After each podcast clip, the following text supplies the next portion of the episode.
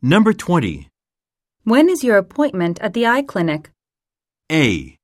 It's on Washington Street. B. A new director will be appointed soon. C. It was yesterday afternoon.